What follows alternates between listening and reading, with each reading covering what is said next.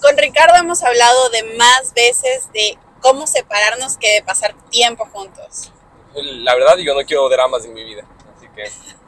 Bueno, hola, hola de conscientes y bienvenidos a otro episodio más de nuestro podcast Diana y Ricardo. Y el día de hoy estamos yendo como siempre al trabajo y esta es nuestra rutina de grabar podcast de ahora en adelante. Este es nuestro tercer podcast así, la verdad es que me tiene muy emocionada porque siempre hay como issues detrás de toda esta grabación, como por ejemplo que el teléfono no te vibre para que ustedes nos vean nítidos en pantalla para los que están viéndonos por YouTube o algún otro lugar. Este, el día que ya tenemos todo listo para grabar, mi jefe, bueno, la persona con la que trabajo necesitaba que me quede más tiempo, entonces Diana se fue en el carro, yo me fui en metro Sí, hemos tratado de grabar aparte este episodio como tres días seguidos donde no se ha podido porque no viene uno de los dos en el carro y etcétera. Y porque somos personas normales, ayer en la mañana discutimos en vez de grabar. Exacto, ayer estábamos teniendo una conversación como esta, muy parecida a la que vamos a hablar, pero discutiendo de incomodidades de la vida, porque aunque no lo crean y a veces la gente piensa que las relaciones son perfectas, pues lamentablemente no es así y de alguna manera también es perfecto. O sea, para mí es hermoso saber que pueden haber discusiones donde también nos enriquecemos porque las discusiones de ahora tampoco tienen nada que ver con las discusiones de cuando éramos unos dos mocosos adolescentes de, no sé, 19, 20, 21 años eh, indudablemente hemos madurado mucho y eso también nos ha permitido hablar del tema que vamos a hablar hoy. Hola, hola de conscientes y bienvenidos a este Tu Podcast, Diana y Ricardo, un espacio donde buscaremos sentir, explorar y reflexionar. Juntos exploraremos la manera de ser conscientes, diferentes y los que queremos cambiar y no sabemos cómo hacerlo, explorar la incomodidad.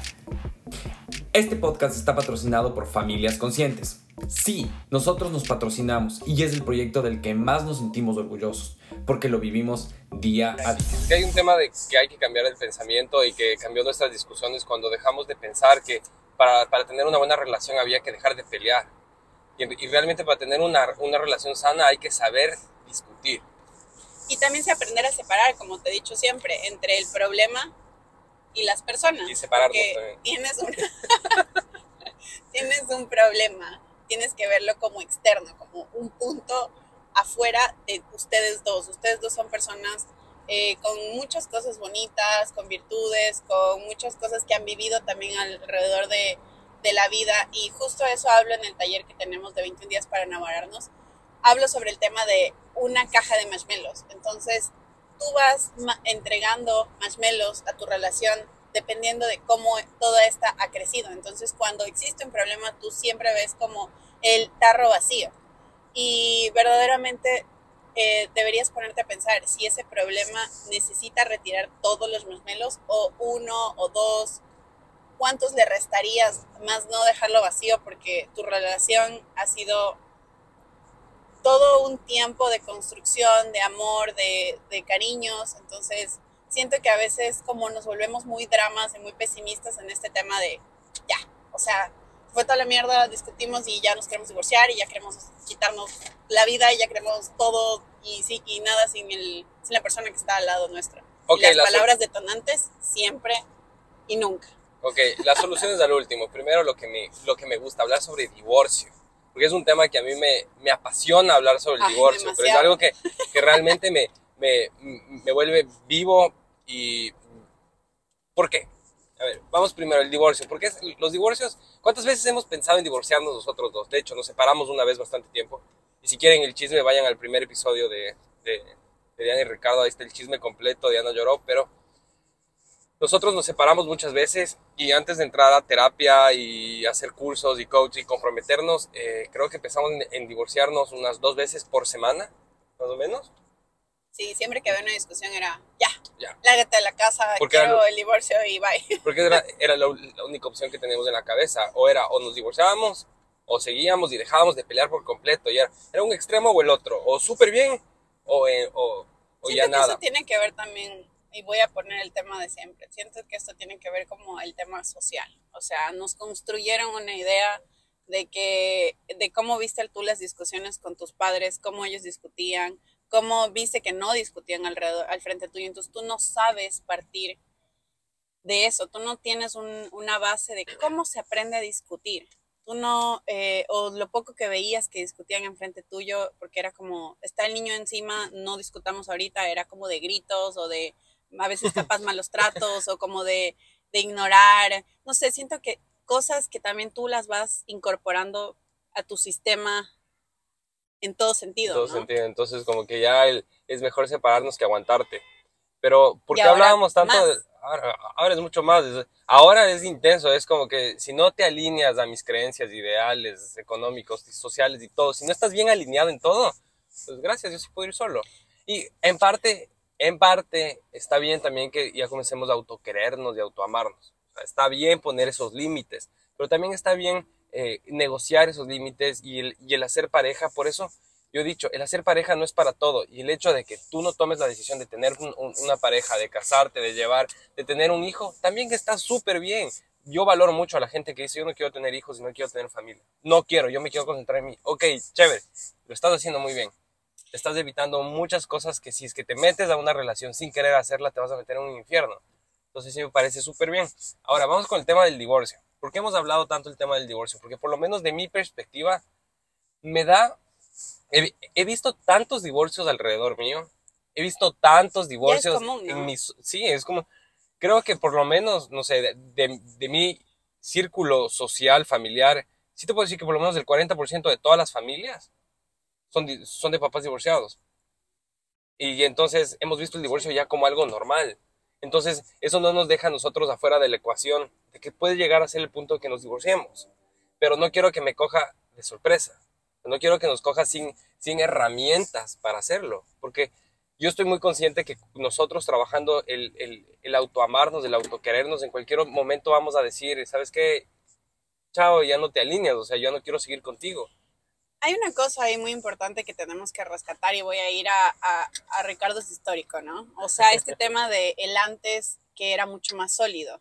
Y yo me puse a reflexionar ayer y también escuchando un par de podcasts como que de estos temas eh, hablaban el hecho de que antes lo sólido o el hecho de que trabajaban más el tema de quedarse juntos, no necesariamente trabajar de tener una vida amena para vivir, ¿sí? O sea, tenemos que también ponernos en el tema histórico de qué pasaba antes en las relaciones de nuestros padres, de nuestros abuelos, donde eh, no existía comunicación, donde había muchos desacuerdos, donde faltaba mucha empatía, y creo que también como existían, no sé, golpes físicos y psicológicos en todo sentido, o sea, eh, hubo muchos problemas detrás de fondo y no se hablaba, era un tabú y creo que era más sólido porque era más difícil divorciarte de la persona o era más eh, socialmente este, no se veía bien el hecho de que te divorcies y entonces era como, te vas a divorciar, o sea, ¿cómo vas a dejar a tus hijos sin papás? ¿Cómo vas a dejar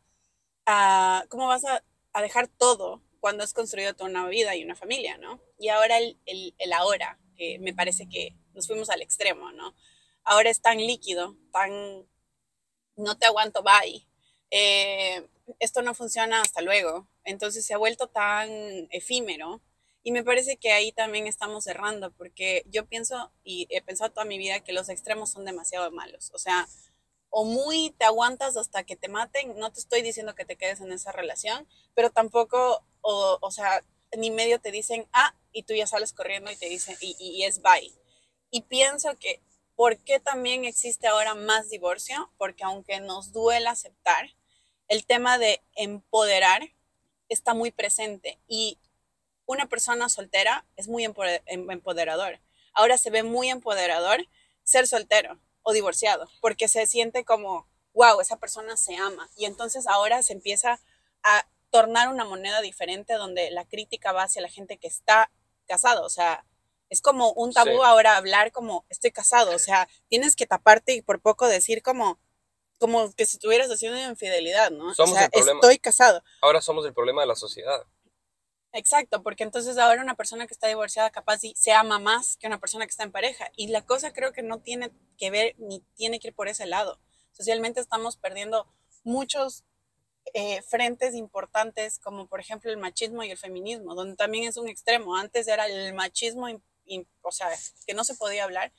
Y también nos estamos yendo al extremo donde las mujeres, o sea, no nos pueden ni hablar porque entonces, chao, o sea, las cosas no son de esa manera, creo yo. Lo peor de todo es que con, que, que con el feminismo extremista que estábamos viendo ayer, es que no, no nos abre la oportunidad de poder ponernos en los zapatos de las otras, de las otras personas por completo. O sea, si es que estás en el punto de, de, de una mujer feminista extrema, no te da el eh, no te da la oportunidad de ponerte en los zapatos de tu esposo, de la persona que tienes adelante, para poder aprovechar esas circunstancias, de poder entenderte un poco más de qué está pasando el uno con el otro. Entonces, el hecho del divorcio para nosotros, para nuestra familia, como Diana y Ricardo, nos ha hecho pensar y replantearnos el por qué estamos aquí. O sea, si, si el divorcio y la separación es una opción que está viva en nuestra relación, el hecho de valorar el que nosotros estemos hoy por hoy aquí entregando todos los días es algo que suma, es algo que nos va a aportar, es algo que nos, que nos da todos los días para poder, para poder continuar como una pareja sólida. Y también hemos hablado del el hecho de qué pasa si nos divorciamos. Y nos hemos sentado a discutir hasta el tema de la custodia de Tiago, de los tiempos de Tiago, de las comidas, de todo lo que hiciéramos. Y dentro de eso apareció el tema que a Diana le gusta mucho discutir sobre este tema y hablar sobre esto, es que, que la mujer, cuando la mujer entra a ser madre, porque no es cuando se casa, sino cuando la mujer eh, comienza a maternar, obviamente biológicamente entrega, y si escoge, entrega un tiempo para, para quedarse con su, con su hijo, porque biológicamente el hijo le necesita a la mamá por cuánto, ocho o nueve meses en, en, estos países. Me parece que biológicamente es distinto en todos los países. En un país tres meses, en otros cuatro, en otros nueve. Pero bueno, aquí en, aquí en Canadá son ocho meses. Yo creo que los primeros años son indispensables para un niño, pero bueno, sí. entonces, cuando ya pasan esta época, obviamente dejas de trabajar, dejas de tener ritmo de, eh, de trabajo o en tu profesión, te desactualizas y cuando te divorcias, por lo general, cuando la, cuando la, la mujer decidió no trabajar, le cuesta otra vez eh, ponerse, eh, calentarse en todo este tema. Entonces, el hombre debería o no debería mantenerle, no mantenerle, apoyarle a la mujer hasta que ella pueda otra vez incorporarse al sistema laboral. No estoy hablando del hijo, estoy hablando de la mujer. A ver, vamos a reconocer, este es un tema muy, muy candente entre nosotros dos. Vamos a reconocer que este, a la mujer le cambia por completo la vida y eso, o sea, si bien al hombre también en muchos puntos no tiene nada que ver con los cambios en general que tiene una mujer el momento que tiene un hijo. Y muchas veces cuando tienes acuerdos con tu pareja, porque es que eso es el primer problema con el que entramos a una relación. Yo me enamoré de ti, pero no me casé indudablemente con la misma persona con la que voy a tener un hijo, con la que voy a pasar dos, cinco años más tarde juntos, porque tú vas a cambiar todo el tiempo y todos los días y yo también. Entonces, una de las cosas que es importante hablarlas antes de empezar a pensar en irte a vivir juntos, casarte y hasta irte a divorciar, es el hecho de cómo vamos a trabajar acuerdos en pareja. Y entonces ese acuerdo de yo me quedo en la casa em, con mi hijo porque quiero, porque puedo, porque, porque obviamente hay gente que tampoco puede, porque em, eso es un acuerdo de nosotros y tú te vas a trabajar. Y entonces muchas veces cuando existen estos acuerdos siento que puede haber una comunicación más asertiva de si en algún momento existe una separación. Hacemos una pausa para contarte que el taller 21 días para enamorarnos está disponible para ti. Puedes encontrarlo en nuestro Instagram, Diana y Ricardo, en el link de la bio. Espero estés disfrutando este episodio y si crees que a alguien más le puede servir este contenido, no dudes en compartirlo y nos encuentres en todas nuestras redes sociales como familia.consciente o Diana y Ricardo. Gracias y que sigas disfrutando de este hermoso episodio. ¿Qué es lo que cuando, cuando tú hablamos, qué es lo que tú me dijiste a mí para llegar a ese Eso, a eso voy. entonces, entonces, a mí me parece que el punto aquí es que independientemente también del acuerdo, cuando uno se separa, en este caso, y la persona todavía no ha salido al sistema laboral, uno no puede poner en su hoja de vida eh, materné tuve un eh, doctorado de paciencia, porque no te contratan por eso? O sea, aunque sí deberían, pero exacto. Pero es difícil tratar de reincorporarte por muchas razones. Y entonces ¿cómo si el tema de la separación sea por la que haya sido la razón? Porque yo puse el tema de la infidelidad, pero digamos lo que sea por la que haya sido la razón. Yo creo que la infidelidad tiene un paréntesis en el divorcio. Y yo sí, y, yo digo como hombre, porque los infieles vienen los hombres. General, generalmente también hay infidelidad de mujeres, pero generalmente viene. Yo no creo que los privilegios, los privilegios de un divorcio sano, seguro y equilibrado, tiene que ingresar un hombre que, que ha sido que ha sido infiel, porque no solo le es infiel a la mujer, sino también a los hijos. Sí, yo creo que ese es otro tema también que podemos hablar, pero sí creo que es como a la familia en general a, la, que le, eres infiel. Pero entonces, yo digo, o sea, ¿cómo esa, esa persona se reincorpora si no tiene una base? O sea, no tienes una base de, no necesariamente quieres salir corriendo donde tu familia de origen, no necesariamente quieres, eh, no sabes ni cómo empezar porque también volverte a quedar en tu casa tarda años recuperar otra vez la idea, el tiempo de lo que quieres hacer, si es que estudiaste o si no estudiaste más. Y etcétera. Y también, o sea, si te quedó gustando la idea de pasar en la casa, estar con un hijo y etcétera, también, o sea, qué difícil tratar de y ahí siento que hay muchas mujeres que se quedan en una relación solo por aguantar. o sea, aguantándose, exacto, solo por no separarse porque y ahora entonces, ¿quién me mantiene? Creo que ahí viene el hecho de cuando antes de casarte, antes de tener hijos, si es que eres una persona o una familia que planifica, creo que sí es el hecho de preguntarte cómo te ves en un futuro. Creo que nadie se hace bien esta pregunta a fondo como nosotros nos hicimos por tantos años antes de casarnos, porque nosotros nos casamos cuando teníamos 10 años de relación. Entonces tuvimos horas y horas y horas eternas de conversar y conversar y conversar. Cuando el hecho que nosotros tomamos la decisión de casarnos yo ya sabía que Diana quería ser madre. No sabíamos de cuántos. Se especulaba unos cinco o seis. Se especulaba. No ni media. entonces, entonces, pero yo ya sabía que Diana quería ser madre. Yo ya sabía que, que Diana quería pasar sus primeros años de vida de, de, de, sus hijos a su lado, que quería estar involucrada en su, en su educación. Yo también quería ser padre, yo también quería estar involucrado. Yo no quería ser un padre que trabaja, que, que solo es proveedor yo hablé mucho, mucho de esto con Diana y le dije, si vamos a ser padres, yo quiero ser, yo, yo, no sabía estas palabras que les voy a decir ahorita. En ese momento yo solo decía, yo me quiero quedar con mi hijo, porque yo también quiero hacerme cargo de él. A mí yo también quiero cambiar pañales, yo también quiero aguantarme todas las cosas que, que se tienen que aguantar cuando uno tiene, se quiere ser padre. Nunca hablamos de quién trabajaba. Eso fue un tema que nunca, nunca lo hablamos. Solo hablábamos de que yo quiero ser arquitecto, de que queríamos tener nuestros emprendimientos, pero nunca hablamos del trabajo. Pero pienso que las cosas también cambian conforme va pasando el tiempo, ¿no? obviamente, fueron cambiando y mucho, pero la base ya sabíamos qué queríamos ser. Ya sabíamos qué queríamos en nuestra vida y cuando queríamos ser padres. Y obviamente mientras iban pasando los años íbamos, íbamos cambiando esta idea, cambiando esta idea, cambiando esta idea. Cuando llegó el punto que dijimos, ya, es hora de tener hijos. Y comencemos a intentarlo.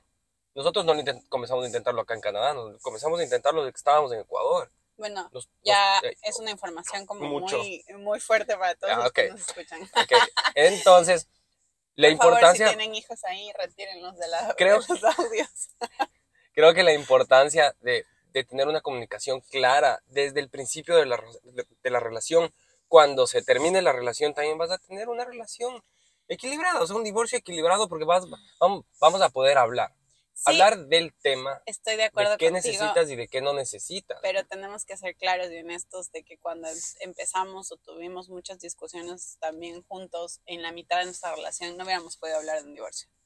O sea, no, nunca hablamos de un divorcio. No de una manera en la que estamos hablando en este momento. Porque antes al hablarlo era como, bueno, entonces sí pon los papeles sobre la mesa y nos divorciamos. Solo lárgate y... Y lárgate y no te quiero volver a ver en mi vida. y éramos tan orgullosos, Diane y yo, que, que era como, tú te quedas con todo. No, tú te quedas con todo, yo me voy sin nada. Entonces, siento que es como una etapa de niños y siento que a la larga al hablarlo tampoco sabemos realmente cómo vamos a, actuar o a reaccionar también en el momento que nos pase, porque tú puedes hablar de todos los temas que existen en la vida y puedes decir como, ay, pero ¿por qué se toman tan difícil un duelo, un divorcio, lo que tú quieras? Pero ya vivirlo, ya transitar ese momento es muy distinto y capaz conforme pasa el tiempo tú y yo tendríamos una relación increíble. Pero como te dije el otro día, capaz en el principio también va a ser muy difícil y detonante, dependiendo, capaz le, coja uno más que a otro por todas las cosas que hemos vivido, porque la, las relaciones, cuando se muere una relación o se termina una relación, es como que se muera una persona, o sea, tienes que pasar por procesos de duelos y los que no entiendan ese tema vayan a escuchar a Shakira, vayan a escuchar a Karol G. Bueno, son expertos en dar ideas y consejos en las canciones, ¿no? Pero nosotros también tenemos un episodio que, que, se encarga solo de, de, duelos y especialmente duelos de amigos. Entonces sí, creo que ahí hay mucha información sobre el tema. Entonces pienso que sí es difícil, o sea, por más de que lo hablemos y, y lo verbalicemos, pero de alguna manera siento que el verbalizarlo ayuda. Y aparte que ayuda mucho, te da un camino a seguir, si bien no va a ser perfecto y color de rosas como lo pintamos ahorita cuando nosotros hablamos que ya vamos a hablar sobre nuestro camino de rosas que tenemos, pero te da un camino al decir, ok, llegó el punto en el que ya hablamos tanto tiempo. y, yo, y yo, a mí sí me molestó cuando hablé sobre este tema con generaciones mayores, cuando, le, cuando dije, oye, estamos hablando estamos hablando del divorcio con Diana. ¿Y qué? Me dijeron, ¿qué te pasa? O sea, ¿ya se van a divorciar o algo? No, estamos hablando que si, si nos llegamos a divorciar en algún punto, va a ser un divorcio súper chévere, porque Diana, yo quiero que Diana sea mi mejor amiga para toda la vida. Es una mujer increíble, es una mujer que yo la adoro, la amo, eh, es una gran profesional, es una gran mujer, pero si no funciona conmigo, yo no quiero que Diana se vaya de mi vida. Diana tiene mucho valor en mi vida, porque yo por lo menos sé diferenciar mucho cuando Diana es mi amiga, cuando Diana es mi amante, cuando Diana es mi esposa, cuando Diana es la madre de Tiago y en sus diferentes etapas. Entonces digo, yo, yo nunca quisiera que Diana deje de ser mi mejor amiga. Yo me moriría si es que Diana deja de ser mi amiga. Entonces como Dios que no. bendito, no digas esas cosas. ¿Cómo vas a estar hablando de No llames a esas energías. Y es como que no estoy llamando a esas energías. Estoy hablando algo que el 40% de la relación, de las relaciones de las parejas pasan ahora en día. Entonces, ¿cómo no vas a hablar sobre ese tema? Es igual que cuando tienen hijos, no hablan sobre qué pasaría si es que un hijo viene con autismo, si viene con síndrome de Down, si toman También hemos hablado de esos También temas. mucho hablamos de Porque temas. Porque en algún momento, cuando quisimos pensar en la idea de tener muchos hijos y todo, decíamos, no estamos exentos de que nos llegue un niño con alguna capacidad diferente, eh, este, no sé, o sea, no sabemos lo que Dios nos quiere entregar. Entonces, ¿cómo crees que actuaríamos? ¿Estás dispuesto a? Porque hay mucha gente que, o sea, no está dispuesta o que cuando pasan las cosas lo viven muy de un lado muy difícil, no sé, o sea, siento que hablar de estos temas te permite también expresar y explorar lo que tú piensas, porque cuando nosotros empezamos a hablar de este tema, si bien a veces lo topé, yo a veces también lo topó mucho más Ricardo, porque Ricardo sacaba más el tema. Al comienzo, eh, me acuerdo mucho cuando la otra vez le dije a una amiga como, ¿has hablado del divorcio con tu esposo? Y ella me decía, no, o sea, yo no me imagino, chiquita, o sea, no puedo. Ya, ya, la, ya la quemé. No puedo, no puedo, este, como que hablar de esos temas. Entonces, em, yo le decía, pero es que, o sea, como que me vi reflejada en ella y dije, cuando nosotros empezamos a hablar tampoco podíamos, o sea, era como un, ¿por qué hablamos de esto? O sea, ¿por qué verbalizas este tema? O sea, ¿de verdad es lo que queremos? Entonces, al comienzo sé que es difícil sacar un tema tan tabú, tan social, tan difícil, pero es que también es vendarnos los ojos y decir, no existen los divorcios, cuando en esta actualidad hay un índice muy alto del tema, o sea, es muy difícil no encontrarse con personas a tu alrededor que ya no estén separadas, que ni siquiera se hayan podido casar porque no se entendieron. Como te dije hace un rato, o sea, que ahora este tema líquido de, las relaciones, porque es en general, no solo relaciones de pareja, o sea, relaciones de amigos, relaciones de, de papás, relaciones de hermanos, relaciones laborales, todo. Y los cambios repercuten con cómo se desarrollan los demás entre ellos. Entonces yo necesito, o sea, entender que la construcción de una relación y del amor, me encantaría que dure lo que más se pueda. Yo no puedo decir un para siempre, me costó quitarme ese para siempre que nos vende Disney, que nos vende la iglesia los padres, católica. la iglesia católica, de que y vivieron felices para siempre, porque es que yo siento que la gente y las relaciones tienen ciclos, tienen etapas, tienen momentos. Y aquí se va a poner difícil la cosa porque los que no quieren escucharme es hasta aquí donde tienen que quedarse en el episodio. Porque los, de, los, los cambios, los, las relaciones tienen esos ciclos que a veces pueden durar mucho, como pueden durar poco. Y yo espero que con Ricardo dure mucho, mucho tiempo este ciclo, pero no lo sé. O sea, no sé si el día de mañana eh, cambien nuestras ideas, cambien nuestra perspectiva, cambien nuestra manera de pensar y de que, digamos, ahora que hay tantos temas y que cuando los vas desarrollando te vas haciendo match con ellos y dices como, ah, me suena, yo voy por allá. O, ah, no, este, yo soy feminista. O, ah, no, este, estoy en contra del maltrato animal. Entonces empiezas a coger, ¿no es cierto? Y este es otro tema más donde tienes que hacer match. Y se me ocurre que Ricardo el día de mañana me diga como, oye, ¿sabes qué? A mí me está sonando el tema del poliamor. O sea, no necesariamente si lo pone en la mesa yo le voy a decir solo por quedarme con él, eh, dale, vamos, de una, le entro. no lo sé. Pues es que tú te puedes sentir incómoda. Y, Pero no lo sé. Y en base a las relaciones, y esto es algo que también me pongo a pensar con el tema del divorcio y hemos hablado, eh, y hemos hablado es que justamente cuando entendimos que la, que la relación es cíclica, se puede acabar. Lo acabaste de decir. Pero también entendí que una relación no, puede, no solo puede ser cíclica, sino que también puede ser una espiral, que ha sido nuestra relación. Nuestra relación ha sido así y se va haciendo más grande, más grande, más grande, más grande, pero en algún punto ese más grande se puede romper. Porque nosotros sí le hemos dado duro a nuestra relación. O sea, nosotros sí nos hemos sentado muchísimo a discutir, muchísimo a hablar, a, tener este, este, tipo de conversaciones. Entonces, creo que es momento de hablar sobre ya pero estamos hablando del tema, o no, sea... No, sí, pero ¿qué pasaría nosotros que hemos hablado cuando ya nos hemos, o sea, si nos divorciamos? Ok. ¿Cuál es el escenario tan, tan bonito de que tanto hablamos? Y también hemos hablado porque tenemos familiares que están pasando por divorcios trágicos, muy trágicos, y, y no solo lo hemos criticado, sino hemos propuesto. sí, o sea, dado la solución. O sea, entre nosotros, no, no, nos hemos metido a otras familias, para eso están ustedes. Si quieren que nos metamos, Pongan play. Solo pongan play. Bueno, yo creo que es importante entender que yo viví contigo muchos años y eres como más de la mitad de mi vida. Y entonces el, el bloquear el momento que nos separemos, el bloquearte significa bloquear una parte muy importante de mi vida. Y una, una parte donde yo me pude volver vulnerable, donde cogí la mejor versión de muchas cosas de mí, donde tuve a mi hijo, ay, a mí me corta la voz de hablar este tema, donde tuve a mi hijo, donde em, he podido desarrollarme en muchos sentidos porque tengo una persona a mi lado que me ha permitido, conforme ha pasado el tiempo y hemos madurado evidentemente, me ha permitido también crecer y aprender de él y verme en el espejo reflejado y decir, esto es lo que quiero, pero esto también es lo que no quiero porque siento que me voy a robar palabras de, una chica que, que, sigo.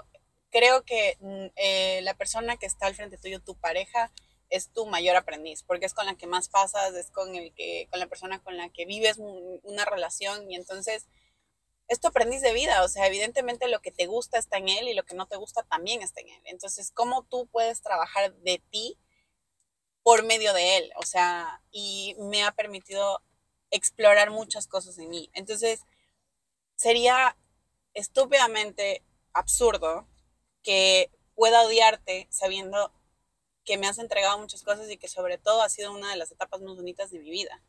Si bien al comienzo capaz era muy difícil, no lo voy a negar. Pero también pasó bonito, esa pero también la pasamos bien bonito. Es rechazar y también es rechazar el hecho de que vas a seguir siendo mi familia, evidentemente, porque te hago esta de por medio. Entonces, y eres un muy buen amigo, eres una persona con la que uno puede llevarse en paz, tranquilo, como que das esa empatía que muchas veces necesitan en los problemas las personas. Entonces siento que viene muy cargado de todo eso y creo que me gustaría tratar de trabajar las cosas lo más tranquilo posible, como, como que, como dos amigos que quieren lo mejor el uno para el otro.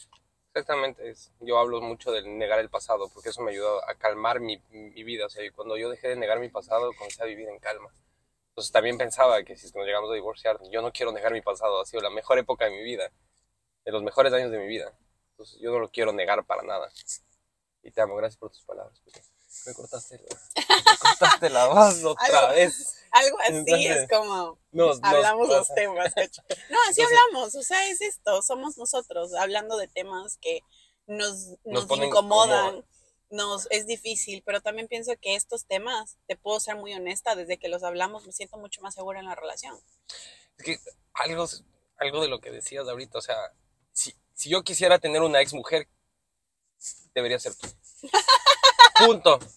muy, muy, muy chévere tenerte de, ex mujer, o sea, eres una, eres una persona, eres una persona muy, muy empática, eres una persona que, que si, yo, yo me imagino que si yo llego a tener problemas, obviamente no sentimentales, pero de trabajo o algo y te busco, oye, me está pasando esto, te vas a sentar, me vas a escuchar, te vas a meter, o sea, vas a estar ahí porque eres una persona que eres así con, con, con, con todo el mundo y sé que con todo lo que nos hemos entregado nosotros, sé que, sé que igual vas a estar ahí. Entonces digo, qué chévere, o sea, mejor si, si es que llega a ser el caso de que terminemos, terminemos de una bonita manera, porque, porque también hay, hay un pequeño, pequeño que está de por medio, o sea, también es la vida de él y estamos tomándole una decisión por la vida de él, a pesar de que no sea su vida, es, es una relación. Entonces, no estoy diciendo no se divorcien, estoy diciendo si te vas a divorciar, lleva a acuerdos bonitos, llega a acuerdos donde, donde también la vida de tu hijo sea, sea, sea llevadera. Vas a ser un equipo toda la vida, indudablemente. Y no seas, o sea, no seas esa persona, no seas esa persona incómoda para la sociedad en un divorcio. Porque por eso la sociedad sigue viendo que, que, que, los divorcios son, son malos, son feos, porque las personas que se divorcian lo hacen incómodo. Indudablemente están pasando por un duelo, indudablemente se, se eh, eh, están pasando por algo muy feo y por eso yo le he dicho, hablé con Diana de este tema y le dije, si es que algún rato nos llegamos a divorciar, lo primero que tenemos que hacer es buscar un terapeuta, pero no para para arreglar la relación. Necesitamos un terapeuta para que nos ayude a separarnos en paz, para, para ir curando nuestros problemas y no, no pelearnos entre los dos y peor con Tiago. Entonces, un terapeuta donde va a venir a decir, ok, de esta manera cuéntame qué pasa de tu lado, cuéntame qué pasa de, de tu otro lado, no sé cómo vayan a hacer, porque creo que ser el primer caso de que digan, necesitamos un terapeuta para separarnos. Pero, pero bueno, creo que sí necesitamos un acompañamiento porque nosotros vamos a estar con la energía demasiado alta y vamos a querer pelear y vamos a querer estar como que no, evidentemente, Evidentemente, mm, lo que acabaste de decir que me causó mucha ternura y risa a la vez. Em, yo también quisiera un ex como tú, pero en la actualidad, como en la versión Ricardo de hoy, porque voy a reconocer que yo no hubiera sido capaz. Bueno, yo creo que en general no hubiera sido una ex incómoda, porque soy de las personas que cuando ya no mismo, bye. Pero me refiero al hecho de que capaz en mi versión anterior, como un poco más inmadura, más con muchas cosas sociales y cosas que me han tocado desaprender y como cambiarme ese chip, capaz no hubiera sido lo que soy ahora. Como ahora sí te puedo decir capaz, sí es una mejor versión y puedo ser como más, no sé, en general he cambiado mucho. Indudablemente yo, yo tampoco yo era, yo, yo era de esos ex incómodos que te pasó a ti, que tiraba 30 llamadas por segundo. No, sí, sí, sí tuviste, porque terminamos muchas veces y... Allí, un poquito. era bien cómodo y ahora sé como que, oye, no le hagas la vida incómoda. Bueno, yo le digo allí a Ricardo porque acá en, en, en, en, Toronto este, son sus iniciales, entonces me da mucho risa. Entonces, em, entonces yendo al, después de, de la terapia, también después de ir a terapia para separarnos. Después de esta terapia de una hora. Entonces, después de eso también hablamos sobre el tema laboral. Diana ya, ya está adentro del, del, sistema laboral acá en Canadá. Yo nunca salí. Entonces, como que no tendríamos que hacerlo, pero indudablemente si es que, si es que ellos necesitan de mi, si Diana necesita de mi apoyo para, para coger ritmo, porque indudablemente yo le, no solo le apoyaría, seguimos siendo una familia, sigues viviendo con mi hijo. Es que se me hace inconcebible el hecho de poder negarte a ti algo cuando vives con mi hijo, o sea, y es algo de un tema que a, a Diana sí le molestaba y creo que no sé si le sigue molestando ahora, pero digo, si es que yo le quito a mi hijo una mamá plena, una mamá empoderada, una mamá que busca por sus sueños, que está echada por delante, o sea, no solo le estoy quitando a Diana, le estoy quitando la posibilidad a mi hijo de tener una, una mamá completa, llena, plena. Entonces, si es que ellos necesitan mi apoyo, ¿por qué yo no darles el apoyo? Porque el hecho de que nos separemos no significa que yo comienzo un plan nuevo de vida y que quiero hacer una nueva familia. No, simplemente yo sigo con el nuevo plan, pero en otra casa o en otro lado, tal vez en el piso de arriba, porque conociéndome, tal vez hasta rento un departamento arriba, porque quiero estar con mi hijo y quiero hacerme cargo de mi hijo, tengo que estar cerca de él. ¿Y qué ejemplo también le estamos dando otra vez a los niños en el tema de cómo se separan sus padres? O sea, mi papá le niega esto a mi mamá o mi mamá se pone de esta manera con mi papá y me habla mal de él y entonces empieza como esa bola que tú dijiste, esa espiral, pero con cosas muy negativas, con cosas muy difíciles y entonces seguimos criando a niños rotos, o sea, seguimos criando a niños eh, incompletos, eh, desconectados de muchas cosas, poco empáticos, y entonces mandamos a la sociedad otra vez adultos rotos, y entonces nos seguimos quejando de que esta sociedad está difícil, de que hay muchos problemas, de que sigue habiendo tabús, de que los niños, de que los adultos no, no entienden ni se ponen en los zapatos del otro, ni ayudan, ni, son, ni, ni entre mujeres somos em, empáticas o tenemos esa sororidad que necesitamos, o entre hombres tampoco. O sea, ¿cómo queremos cambiar de alguna manera este estigma y estos problemas sociales si tampoco aportamos en lo que hacemos? Yo toda la vida que he podido conversar en este último tiempo con mi familia o con la gente y empiezan a decirme como, ay, no, yo ya estoy muy adulto para eso, o yo ya no puedo cambiar, o los niños son los adultos del, del futuro y que, este, como que ellos son los responsables. Yo creo que todos somos responsables de, de la vida, todos somos responsables de lo que sucede el día de hoy. Y si el día de hoy está pasando una matanza voy a poner un ejemplo que todo el mundo me va a entender en Texas o en cualquier estado de Estados Unidos que pasa muy seguido, en niños, en lo que sea, yo también soy culpable de ese tema, no solo el que fue a matar o el que fue a, golpear o la víctima, en este caso, que puedes, que pues la ponemos como víctima a la persona que está siendo agredida, ¿cierto? Pero entonces, yo también soy culpable porque yo no sé si no me estoy haciendo cargo de mis actos, antes, eh, en un pasado o ayer, fui poco empática con una persona que se acercó a mí. Y que tal vez ese fue el papá de la persona que le maltrató al niño, que tomó la decisión de hacer esa matanza, porque no solo el papá le maltrataba, sino que también los, los, los alumnos le hacían bullying. Exacto. Tenía que dar Eso iba a decir. Entonces, ¿cómo puedo yo, o sea, aportar un granito de arena en la vida? Entonces, yo puedo haber sido exacto, la que lastimé a esa persona y y no lo sé, o sea, y capaz solo con palabras o con alguna acción o con algún gesto. Entonces, uno tiene que aprender a coger responsabilidad de lo que uno hace porque uno no sabe qué tanto está aportando a la, a la vida de la otra persona. Y entonces, ese, es, ese ser empático con las personas. A mí me ha costado mucho entender porque la gente y la, y la sociedad no nos enseña eso. Más bien, muchas veces son muy apáticos con, con uno. Entonces, cómo te abrazas en tus procesos y cómo te acercas a una persona dice mucho de lo que va a pasar el día de mañana en la sociedad, de que si pasa esta situación y entonces la víctima no solo es la persona que está siendo agredida, la víctima también es la persona que está yendo a matar. Y me van a linchar cuando escuchen esto, pero ¿por qué? Porque esa persona pudo haber sido también víctima en otras circunstancias de su vida para estar actuando como está actuando. Pudo haber sido violado, pudo haber sido no sé, millones de cosas que le pudieron haber pasado, que por ende está yendo a matar a otra persona y no es una justificación, pero sí es una parte de ponerse empático y decir, cada uno tiene una realidad.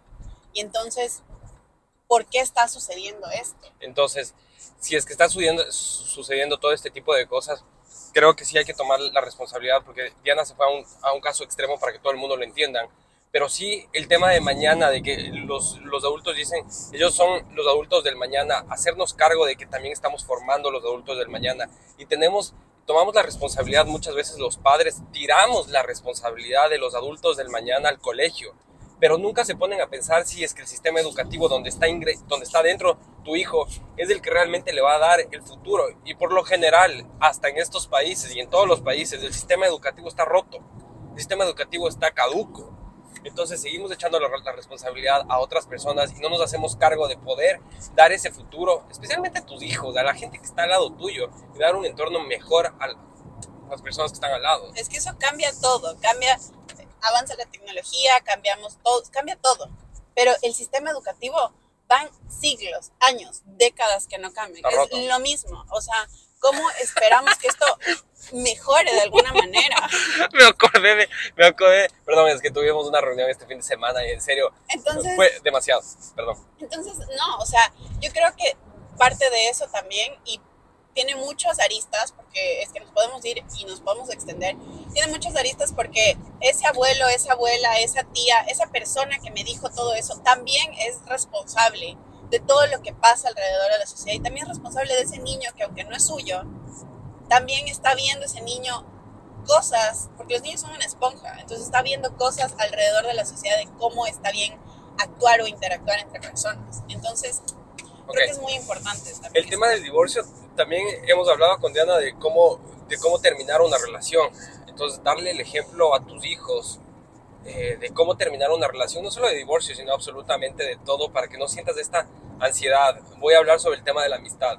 Por lo generalmente cuando tú te dejas de llevar o una persona te deja de hablar, te deja de invitar, dejas de, ser parte de tus planes, tu familia. Eh, generalmente piensas que ya no te quiere, que algo hiciste mal, y no, simplemente es, las relaciones tienen ciclos, todas las relaciones.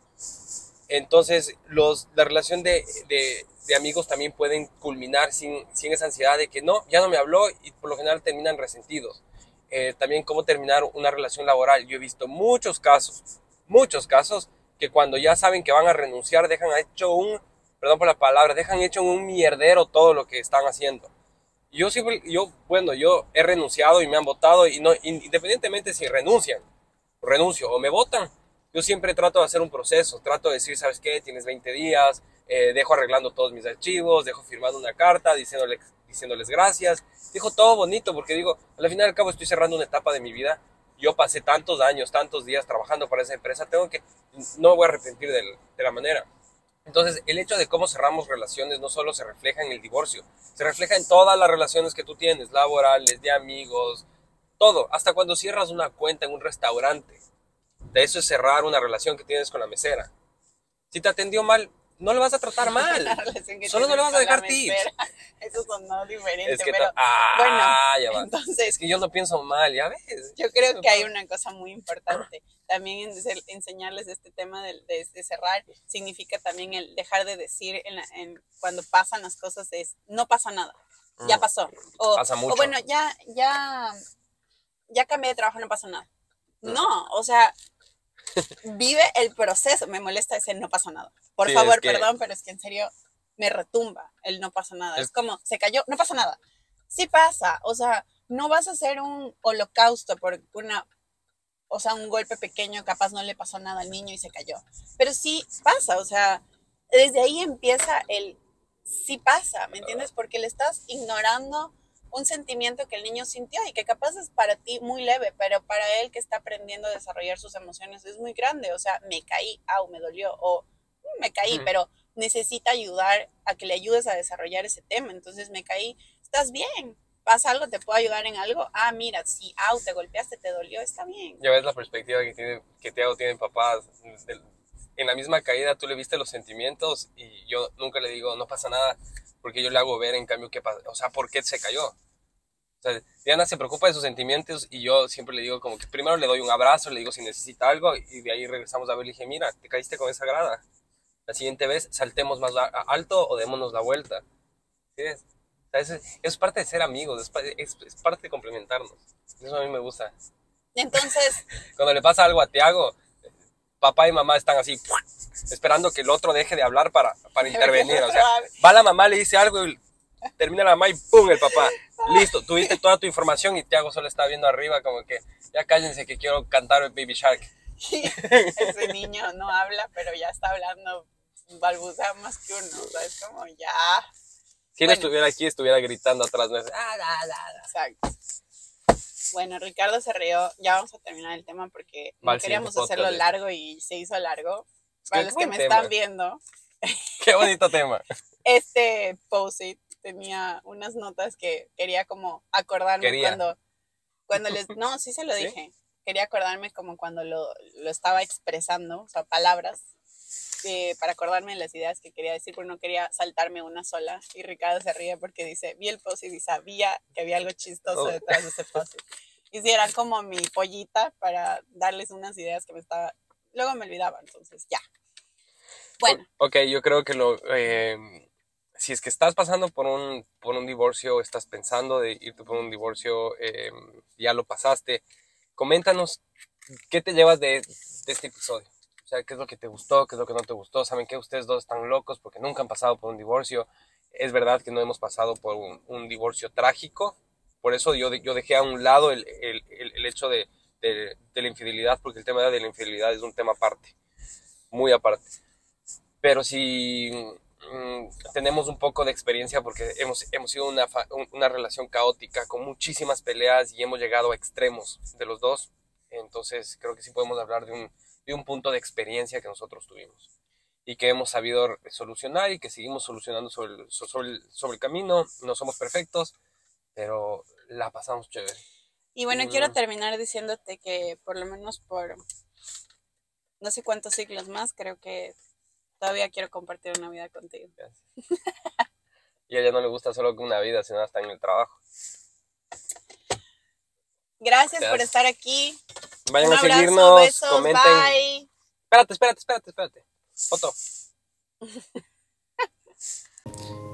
Posiblemente este podcast lo estés escuchando en un tiempo que te diste para ti o te encuentres con tu familia. Estar conscientes de que las personas que se encuentran en tu hogar merecen saber que lo que pasa en la vida es una oportunidad de crear relaciones y momentos extraordinarios es fundamental.